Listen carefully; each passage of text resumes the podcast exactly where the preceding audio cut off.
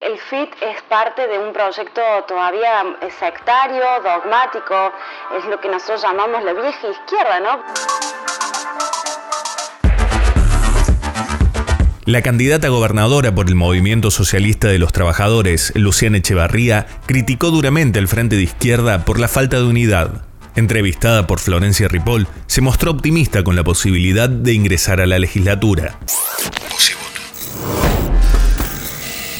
En la cuenta regresiva a la elección del 12 de mayo seguimos dialogando con los candidatos a gobernadores de la provincia y en este caso estamos con Luciana Echeverría, bienvenida, candidata a gobernadora por el MST. ¿Mm? Así es. Luciana, ¿con qué expectativas llegan a esta elección? ¿Creen que en esta elección van a poder entrar a la legislatura, acceder a una de esas tres bancas que hoy tiene otro sector de la izquierda? Yo creo que sí, la verdad que tenemos muchas expectativas en ese sentido porque, bueno, nosotros en las últimas elecciones estuvimos muy, cerquita, a menos de 500 votos de ingresar y la verdad que nuestro espacio viene creciendo y consolidándose cada vez más. Y nosotros vemos que en la actual situación que estamos viviendo en el país, en la provincia, las propuestas que tenemos tienen cada vez mayor aceptación. Tenemos, estamos cosechando mucha simpatía, bueno, yo recién estoy llegando de San Francisco, estamos recorriendo la, provincia y cada uno de los barrios de la ciudad y realmente recibimos mucho apoyo, así que bueno, creo que, vamos a, tener todas las chances de, de ingresar a la legislatura. Y también porque, bueno, estamos hace años haciendo un debate, ¿no? Con, en el campo popular y en el campo de la izquierda, de cuál es la alternativa que hay que construir. En ese sentido, tenemos un debate principalmente con los compañeros y compañeras del Frente de Izquierda, que, que hoy una vez más eh, van encabezados por Liliana Olivero, que se vienen negando sistemáticamente la unidad que nos reclama la gente, porque la verdad que es un reclamo generalizado en relación a, esto, y, creo que tiene que ver con, una falta, digamos, de, capacidad para poder trabajar con el otro, ¿no? Con el que... Vos, a días atrás no polemizaste, en realidad respondiste vía redes sociales algo que ella, Liliana Olivera, había planteado, como que a los había, había responsabilizado tu sector de alguna manera de no haber logrado esa unión por ciertas exigencias a la hora de integrar la lista, ¿no? Que no, les cubrían las expectativas los lugares que les ofrecían. Y vos respondiste eso, digamos, lo negaste. Tal cual, porque la verdad que me sorprendió mucho que, Liliana eh, eh, haya mentido de esa manera porque jamás han habido conversaciones, justamente porque nuestros llamados siempre han sido públicos, los llamados a, la unidad, y ellos nunca respondieron. Entonces, eh, menos podemos haber hecho discutir lugares, porque de hecho una de las cuestiones que nosotros siempre planteamos es que las candidaturas no, no pueden ser un freno para lograr esa unidad. En otras instancias hemos planteado, bueno, ¿por qué no vamos a, pasos, como por ejemplo en las naciones? O sea, jamás ha habido ningún tipo de, conversaciones y por eso yo creo que esto demuestra que cada vez le es más difícil, eh, digamos, justificar lo injustificable, que es justamente que si compartimos muchas causas, nos encontramos en las calles por ciertas peleas, no hay razón para que eso no se pueda trasladar al terreno político. ¿Y qué te parece que frena esa unidad? Y bueno, yo creo que es porque el FIT es parte de un proyecto todavía eh, sectario, dogmático, es lo que nosotros llamamos la vieja izquierda, ¿no? Porque digo, nosotros tenemos muchas críticas a los grandes partidos, pero el hecho de ponernos un cartelito de izquierda no, no te hace ser distinto eh, por sí solo, ¿no? Creo que, que, es algo que uno lo tiene que respaldar con la práctica cotidiana y por eso nosotros hacemos tanto hincapié en esta em, necesidad de renovar la izquierda, no solo a nivel generacional, que es importante, digo, porque eh, si no tenemos candidatas eternas que hace años que son candidatas y, y estuvieron muchos años en la legislatura, digo, el FIT eh, ya van para dos décadas que están en la legislatura. Y la verdad que nosotros, con todo respeto, creemos que, no ha sido un, cambio cualitativo. Creo que, es importante meter otros debates. Eh, vos fíjate que nosotros en la, en la campaña anterior éramos los únicos que hablábamos de la separación de la iglesia del Estado y de la necesidad de sacarle los subsidios a la iglesia. Por darte un ejemplo. Hoy ya es un tema que se ha instalado en la sociedad, que se está debatiendo, que está ganando consenso, pero en ese momento nadie lo quería plantear, porque se especulaba con, bueno, no perder votos por un lado, el otro. Claro. Y, creo que eso es. el hecho de que el kirchnerismo no presente lista, y bueno, y, digamos, aglutina un, por lo menos en parte de ese electorado se presume hay un sector progresista, con una mirada progresista. ¿Crees que ustedes pueden captar parte de ese electorado? ¿Los beneficia a ustedes eso? Sí, yo creo que sí, porque de hecho ya, ya ha pasado en las pasadas elecciones eh, municipales, cuando Giacomino fue el candidato, por ejemplo, eh, muchos de, eh, compañeros, compañeras de la militancia de ese sector nos planteaban su apoyo, porque hay, bueno, compartimos muchas causas también con, este sector progresista que vos decís que, que, existe, digamos, las peleas de género, en la defensa de lo público, y creo que hoy principalmente el acuerdo que tenemos es que em, los que estaban tan decepcionados cuando se levantó esa lista era porque querían eh, dar la pelea contra Schiaretti, porque veían que no era muy diferente a Macri, que es el principal enemigo que quieren enfrentar. ¿no?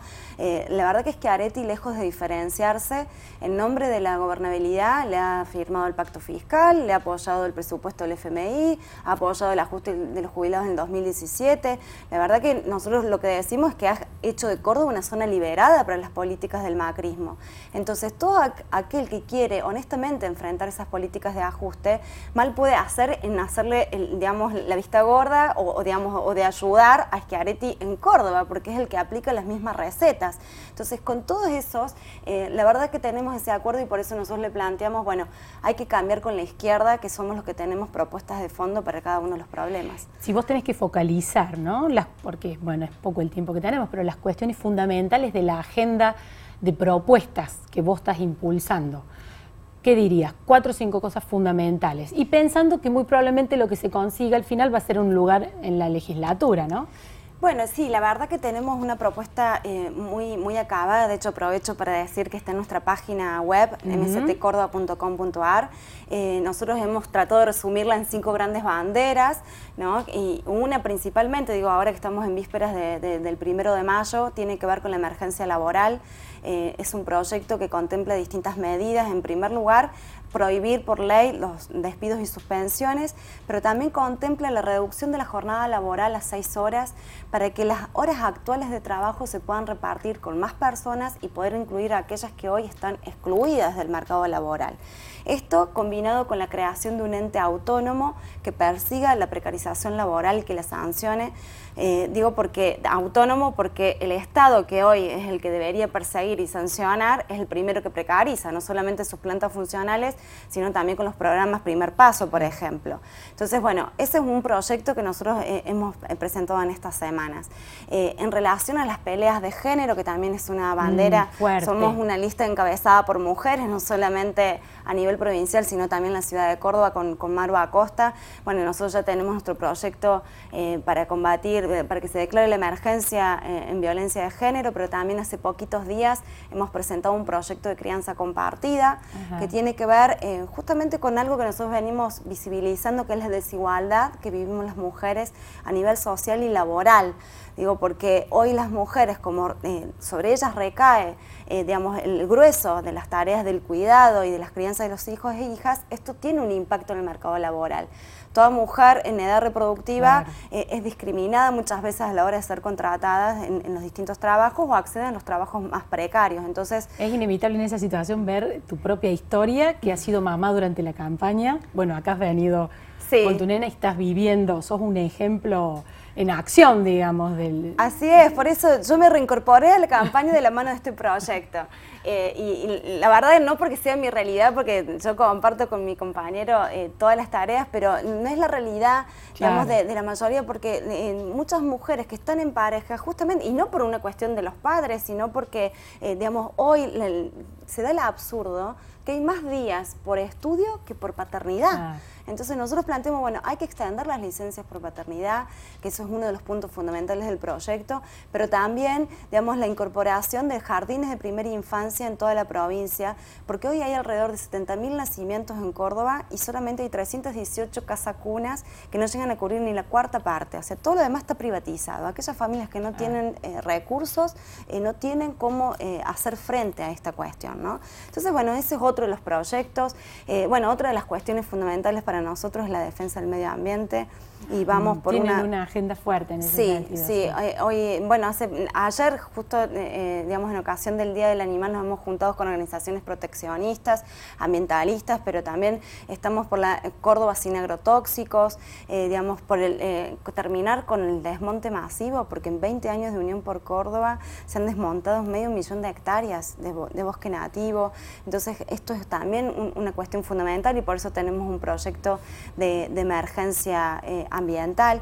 Y otro de los pilares de, nuestra propuesta es la defensa de lo público tanto en la salud como en la educación pública. Eh, yo soy docente y, tengo una participación activa en la defensa de la educación pública y como compañero de fórmula está, Gastón Bacchiani, que es el secretario general de la UTS, también un defensor eh, de la salud pública y creo que esto es fundamental porque no es una prioridad del gobierno eh, del oficialismo, claramente.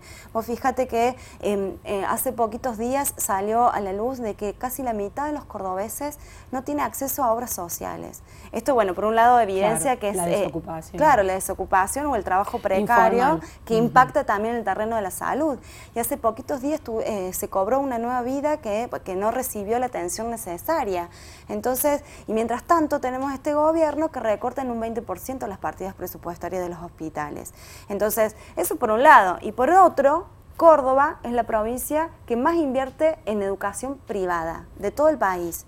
Y tenemos, mientras tanto, las escuelas públicas que se caen a pedazos. Y yo lo puedo decir porque trabajo en, ambos ámbitos. ¿no? Entonces, creo que la, educación tiene que ser un factor igualador de oportunidades, nunca un factor más de segregación social. Y esto es una de las prioridades que nosotros vamos a, llevar también en la legislatura. Bien. Bueno, Luciana, muchísimas gracias. No, por favor, gracias a ustedes. Las principales voces de la política cordobesa están en los podcasts de Voz y Voto. Escuchanos en Spotify, Google Podcast, Apple Podcast y lavoz.com.ar.